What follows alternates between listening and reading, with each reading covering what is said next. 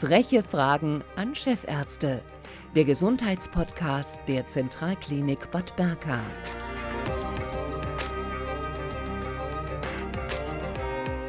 Herzlich willkommen äh, zu den frechen Fragen, unsere Oktoberausgabe im Jahr 2022. Das Thema süße Pillen, der sichere Umgang mit Arzneimitteln. Es gibt ja viele Fallstricke bei der Einnahme von Arzneimitteln. Man kann es zu unregelmäßig einnehmen. Es kann der falsche Zeitpunkt sein. Es können Wechselwirkungen mit anderen Medikamenten auftreten, Eigenmedikation und so weiter. Und über dieses Thema wollen wir heute sprechen mit der Leiterin der Klinikapotheke der Zentralklinik Bad Berka, Dr. Grit Berger. Hallo. Hallo. Ähm, Sie haben viel Erfahrung im Umgang mit ähm, Medikamenten, äh, gerade in dieser Klinik. Was war denn der, der schlimmste Fehler, vielleicht auch in Ihrer Vorzeit, in Ihrer ähm, ja, Ausbildungszeit, der schlimmste Fehler, den Sie jemals bemerkt haben in Bezug auf Medikamente? Ähm, über die Fehler in meiner Ausbildungszeit will ich jetzt nicht sprechen. ähm, aber ja, schlimmer Fehler, das ist immer schwer zu definieren. Ganz schlimme Fehler sind natürlich, die zum Tode führen, über die möchten wir nicht sprechen. Aber ich möchte über einen Fehler sprechen, der mir im Gedächtnis geblieben ist, weil er eigentlich auch ein bisschen kurios war. Und zwar weiß man ja vielleicht, dass wir hier in der Zentralklinik eine pharmazeutische Arzneimittelanamnese haben. Und die Patienten, die in unser Haus kommen, treffen ja einen Apotheker im Eingangsbereich und der befragt sie nach seinen Medikamenten. Und da hat mir in diesem Zusammenhang ein älterer Mann mal eine Tüte dann hingelegt mit so Bröseln drinne und hat gesagt, das sind diese Tabletten, die er frühs nimmt. Und da habe ich gesagt, was sind das denn für Brösel? Naja, da hat gesagt, das ist eine Kapsel. Das wäre schon, die soll er teilen, aber das wäre schon schwierig, die zu teilen. Aber mit einem scharfen Messer hätte das hingekriegt. Aber er war mit dem Ergebnis auch nicht ganz zufrieden, weil der Inhalt der Kapsel hat sich dann natürlich in die Tüte ergossen und es war jetzt nicht mehr so richtig gleichmäßig.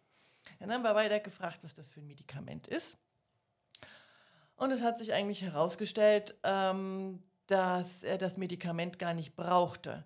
Denn dieses Medikament, was er da geteilt hat, diese Kapsel, Kapseln sind nicht zum Teilen, das wissen Sie sicherlich, ähm, war ein Medikament zum Magenschutz, was aber im Darm reserviert wird und muss selber im Magen vor der Magensäure geschützt werden. Deswegen war es in dieser Kapsel verpackt. Wenn man jetzt aber die Kapsel teilt und der Wirkstoff da freigesetzt wird, dann wird er von der Magensäure zerstört, kommt niemals im Darm an zur Resorption und kann niemals wirken. Im weiteren Gespräch dann stellte sich auch heraus, dass er trotz des nicht wirkenden Medikamentes keine Magenbeschwerden hat also haben wir beschlossen, wir lassen es weg. Ne? Also insofern war das ein Fehler, der ein gutes Ende hat. Ja. ähm, nun gibt es aber auch Fehler, zum Beispiel Herz-Kreislauf-Probleme, Schwindel oder sogar Organschäden, Schäden, die im äh, Zusammenhang mit falscher Medikamenteneinnahme äh, auftreten. Sollte man äh, lieber einmal zu oft den Arzt oder äh, den Apotheker fragen, wenn man etwas unsicher ist? Man fragt da niemals zu oft, wenn man unsicher ist. Ähm, gut ist es, wenn man eine Stammapotheke hat, dort, wo man immer wieder hingeht, wo die Kollegen die, den Patienten und auch die Medikamente kennen. Ähm, und äh, wenn einem etwas auffällt, zum Beispiel nach einer Neuverordnung, dass man plötzlich irgendwelche Beschwerden hatte, die man vorher nicht hatte, sei es Verstopfung oder Durchfall oder Kopfschmerzen oder Gelenkprobleme oder was auch immer, ähm, dann ist es gut, mit seinem Apotheker oder seinem Arzt darüber reden. Und da gibt es kein zu oft. Mhm. Das ist, Sie haben äh, auch viele ältere Menschen ähm, angesprochen, die nehmen ja oft, also ich sag mal, so eine ganze Latte an Medikamenten in diesen äh, Schächtelchen, die dann auch entsprechend gepackt werden zu Hause. Und mit mehreren Medikamenten steigt ja auch das Risiko ähm, bei so einer Multimedikation, ähm, dass eventuell Sachen nicht zusammenpassen. Äh, Worauf sollte man da achten? Ähm, als erstes, wir sprechen von einer Multi- oder Polymedikation, wenn man mehr als fünf Medikamente einnimmt. Spätestens dann sollte man sehr sorgfältig darauf achten, wann man welches Medikament nimmt. Und da gilt es als erstes natürlich, die Hinweise vom Arzt oder vom Apotheker zu beachten zur, zum Einnahmezeitpunkt, zur Dosierung, zu den Einnahmehinweisen mit Essen, nach dem Essen oder ohne Essen, sage ich immer. Ja, äh, das ist wichtig, vielleicht auch nochmal in den Beipackzettel gucken Und wenn man viele Medikamente nimmt, dann gibt es ja heute auch schon Smartphone-Apps, die einen auch erinnern, dass man das Medikament nimmt. Weil es gibt Medikamente, die muss man einmal am Tag nehmen, die muss man dreimal am Tag nehmen, die muss man einmal in der Woche nehmen, die muss man vor dem Essen nehmen oder nach dem Essen nehmen. Und das wird ja leicht unübersichtlich. Also da kann man gerne auch auf so eine digitale Unterstützung zurückgreifen. In der Regel werden ja die Tabletten ähm, eingenommen mit Wasser. Mhm. Kann man die auch mit einem schönen Wein runterspülen? Eher nicht. ähm, Medikamente sollten, im, wie Sie schon richtig sagen, im Allgemeinen mit Wasser eingenommen werden. Warum? Ähm, in Wein ist Alkohol drin Alkohol äh, beeinträchtigt die Leber und damit die Verstoffwechslung der Medikamente, weil die meisten Medikamente werden über die Leber verstoffwechselt. Und um die Leber nicht zusätzlich zu schaden, nimmt man Medikamente nicht mit Alkohol zusammen ein. Aber auch nicht mit Milch oder Kaffee oder Tee. Da sind wiederum Stoffe drin, zum Beispiel Gerbstoffe, die Komplexe, so nennen wir das, mit unseren Medikamenten bilden können. Und das führt dann dazu, dass sie gar nicht richtig resorbiert und gar nicht richtig aufgenommen werden. Deswegen ist es immer das Beste, einfach mit einem Glas Wasser. Mhm. Ähm, zwei Ibuprofen im Jahr, also für gesunde Leute, man hat mal Kopfschmerzen, so sind sicherlich komplett okay. Ähm, was muss man denn äh, bei freiverkäuflichen Medikamenten äh, wie zum Beispiel leichten Schmerzmitteln. Ähm, Aspirin wurde mir irgendwann mal gesagt, ist gar kein richtiges Schmerzmittel. Ähm, was muss man da beachten? Ähm, wenn man Schmerzmittel einnimmt, sollte man auf jeden Fall darauf achten, dass es nicht zur Gewohnheit wird. Wie Sie schon richtig sagen, einmal eine Ibuprofen, weil ich einen Spannungskopfschmerz habe, weil ich schlecht geschlafen habe oder weil ich mal eine Party am Vortag hatte kann es auch eine Aspirin sein, auch so eine schnell lösliche sein. Das ist völlig in Ordnung. Oder bei einer leichten Erkältung. Kompliziert wird es immer dann, wenn man da eine Gewöhnung draus macht, wenn man das regelmäßig nimmt, weil dann muss man erstens der Sache auf den Grund gehen, wo die Schmerzen herkommen. Und zweitens muss man dann natürlich auch im Blick haben, dass jedes Medikament, was man einnimmt, immer Nebenwirkungen hat. Und umso mehr man nimmt, umso höher sind die Nebenwirkungen. Und gerade bei Schmerzmitteln können dann zum Beispiel Nierenschädigungen auftreten bis hin zur Dialyse. Und das wünscht man ja niemandem. Also deswegen auch da dann Arzt oder Apotheker fragen.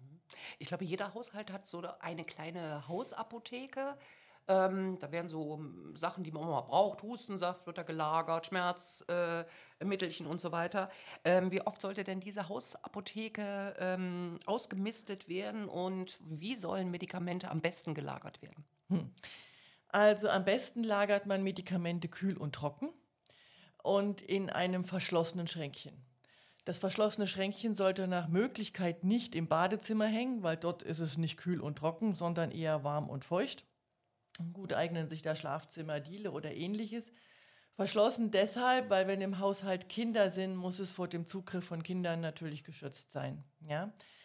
Ähm, kontrollieren, da würde ich empfehlen, alle sechs Monate vielleicht, weil gerade wenn man Anbrüche hat, äh, Tropfen angebrochene oder Salben, die sind oft nur ein halbes Jahr haltbar und da kann man dann schon mal durchgucken und ausmisten und was man nicht mehr braucht, in die Apotheke zur Entsorgung zurückbringen.